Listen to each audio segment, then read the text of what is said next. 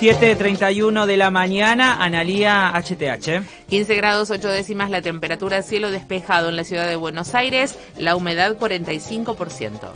Saludamos a esta hora a Fernando Chino Navarro, secretario de Relaciones Parlamentarias de la Jefatura de Gabinete de Ministros. Abrevié el cargo, Chino, usted lo sabrá entender. ¿Cómo le va Emanuel Herrera? Lo saluda por el programa de Cintia García. Buen día, hizo muy bien, muy bien. Hay que abreviar.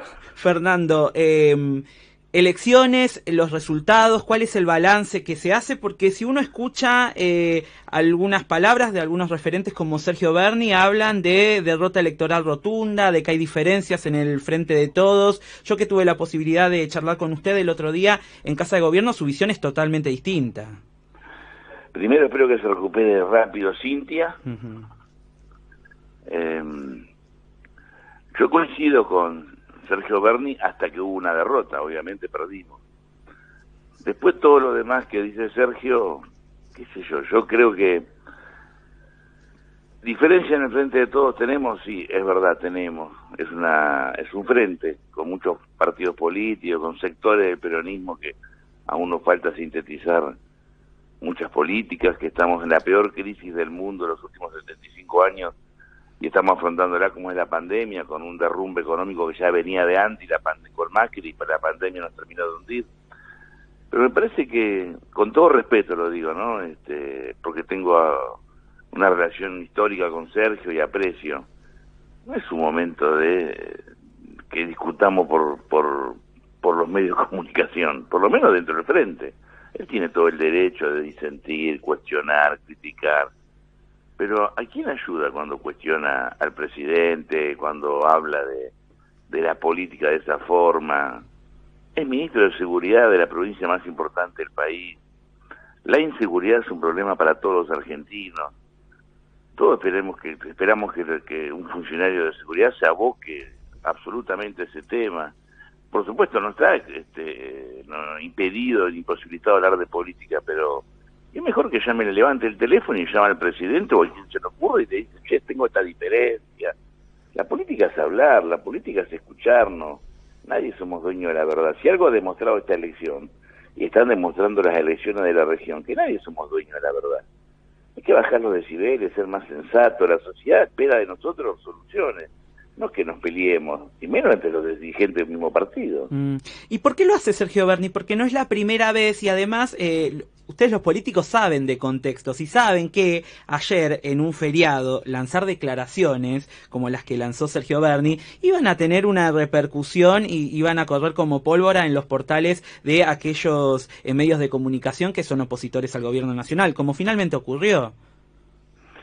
La verdad no sé, no sé, yo hace mucho que no hablo con Sergio, tuve alguna diferencia que también fue pública y fue un error, eh, yo no debía haber debatido públicamente con él, no quiero hacerlo ahora. Mm. No sé, porque no sé si se quiere ir, si está incómodo, si está enojado. Eh, lo que sí sé es que cualquier mujer o hombre de este país, eh, de nuestra sociedad, de cualquier ciudadano está peor que los políticos, tienen otras dificultades, no le alcanza el dinero, pelea para mantener el trabajo, tenemos que enfrentar y derrotar la inflación estamos aún dando vuelta con esta pandemia que tiene rebrotes en Europa, que nos, convoca a seguir cuidándonos, a seguir vacunando, a pesar de los altísimos números que tiene Argentina, estamos entre los países que más vacunamos en el mundo. Cometimos errores en frente de todos, obviamente cometimos errores, todos cometemos errores, el presidente, yo, los ministros, no somos infalibles. Sergio también lo habrá cometido seguramente, pero ¿qué gano yo con decirlo por los medios. Si yo tengo algo que decir, tengo que levantar el teléfono y hablar con él. Mm. Por eso tampoco me quiero extender porque si no parezco contradictorio, pero me parece que la sugerencia y, y, la lo que tenemos que hacer quienes somos funcionarios es llevar tranquilidad, sensatez. Repito, no está mal tener diferencia, es bueno incluso, es positivo tener matices y hasta diferencias importantes y que las podamos discutir. Chino, pero puede generar... Chino, ¿puede generar eh, diferencias entre eh, figuras del Frente de Todos? Porque uno asocia directamente a Sergio Berni con Axel Kishilov, que no se ha pronunciado y no, se, no suele pronunciarse mucho respecto a declaraciones, por ejemplo, vinculadas al tema de seguridad, que Sergio Berni tiene una postura totalmente, y lo personalizo porque eh, usted lo ha dicho, el tema de la inseguridad genera una conmoción social, pero tiene algunas posturas muy vinculadas a la mano dura, por ejemplo, que es muy distinto a lo del resto del Frente de Todos por lo que uno puede conversar. A mí me parece que las declaraciones de Sergio cada vez tienen menos impacto. Mm. Coincido con usted o con vos, permíteme tutearte. Sí, sí, sí. Eh, la repiten portales que son críticos, eh, aunque son medios independientes. El rey de España es un amigo mío. este son críticos y casi pseudo opositores de nuestro gobierno. Pero me parece que fuera del microclima nuestro, yo no creo que si vamos a la esquina y preguntamos nadie sabe, porque tiene otras, otras preocupaciones la, la mayoría de nuestro pueblo. Por eso me parece, repito, bajar los decibeles, dialogar.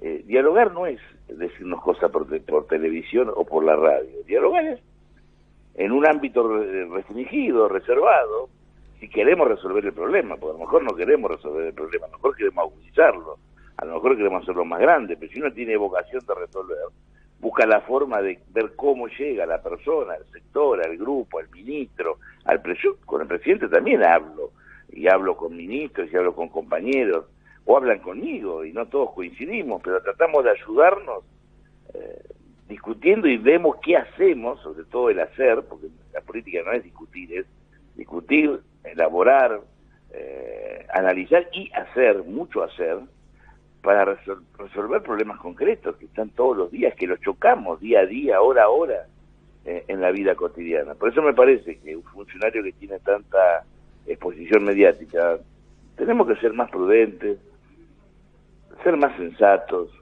no ayuda a nadie, ni siquiera se ayuda a él, da la impresión que te quiere ir, qué sé yo. Es un hombre que puede ser que es útil, que tiene experiencia, eh, después cada uno va a ser analizado por lo que hizo en la gestión, en función de cuál era la responsabilidad de la gestión. En que ese arquero tendrá que contar cuántos goles le hicieron, no que, que porque si yo soy arquero, no puedo intentar destacarme hablando de lo que juegan al básquet. No, no, tengo que atacar pelota.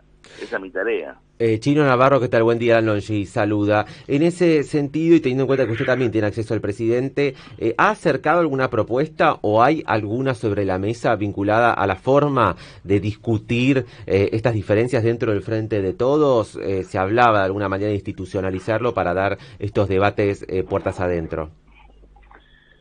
Bueno, hay una idea que se le planteó, que, que viene de que nacimos y no lo pudimos concretar porque la pandemia no estaba en los papeles, nadie preveía la pandemia y eso creo que impidió el desenvolvimiento normal de la gestión como gestión en sí misma y también como frente político, que era tener un ámbito de todos los partidos políticos. Nosotros pensamos en los tres o cuatro sectores del peronismo, eh, más el Frente Renovador, que componen el, el frente de todos, pero omitimos a veces, queriendo o sin querer, que hay más de 20 partidos eh, que integran el, el, frente de todos, así como también importantes construcciones gremiales, como es la propia CGT y su sindicato, las organizaciones sociales y las distintas eh, fuerzas dentro de esa organización social, y tener lugares para discutir. Pero yo iría más allá. Yo creo que el desafío de la política y del frente de todos sobre todo, creo que la última elección nos indica que en algo de eso no anduvimos bien,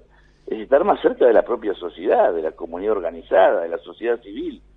Habría que ampliar la política a otros sectores, porque discutimos cuestiones productivas, tenemos que hablar permanentemente con sectores productivos. Si estamos hablando de cuestiones sociales, tenemos que hablar no solamente con los dirigentes de las organizaciones sociales, sino con los actores de cada barrio, de cada realidad social compleja, y lo mismo el mundo gremial, el mundo intelectual, el mundo económico. Me parece que el creer que la política exclusivamente va a resolver esta crisis en Argentina, primero no es entender la magnitud de la crisis y tampoco asumir la crisis de la política. Mm. Estamos hablando con Fernando Chino Navarro, secretario de Relaciones Parlamentarias de la Jefatura de Gabinete de Ministros. Hay otro debate que también intuyo que, está vinculado a, un microclima, no sé si coincidirá, que tiene que ver con la reelección de los intendentes. ¿Hay alguna postura oficial al respecto de volver a, modificar para que pueda haber una reelección indefinida? Eh, sí, es un microclima, coincido tanto la reelección de los intendentes, como le escuché a algún compañero, Alberto va a ser reelecto, este, tal gobernador va a ser reelecto, tal compañero quiere ser candidato, me parece tan fuera de, ajuste, tan fuera de señal, cuando tenemos 40% de pobres, tenemos una economía que está creciendo y tenemos que hacerla crecer más y sobre todo que distribuya lo que crece de una forma más equitativa para ir reconstruyendo una sociedad más justa. Ese debería ser eh, el principal objetivo de todos los actores de la vida pública y de la vida política ligados al gobierno, incluso también pienso que la oposición, más allá que no tiene la responsabilidad de gobernar, debería ser parte de soluciones. Pero ya se habla de paso incluso. Mm, por eso, está bien que haya paso, no me parece mal que establezcamos reglas de juego claro. Pero yo cuando voy a un barrio, cuando hablo con un productor, cuando estoy con personas de clase medias ligadas a la gastronomía o al turismo o, en un barrio muy... Nadie me habla de eso. Me hablan de la inseguridad, me hablan del trabajo, me hablan de la inflación. Nunca escuché hablar a nadie de candidatura de las personas normales de este país. Después los políticos a veces no somos tan normales porque nos creemos que nuestro mundo es más importante y nosotros tenemos la obligación eh, de resolver problemas mm. y a veces me parece que nos confundimos. Pero bueno, forma parte de esta crisis que tenemos que resolver, que la pandemia aceleró y agravó y agrandó en muchas cosas. Así como la pandemia sacó lo mejor de nosotros, también sacó lo peor.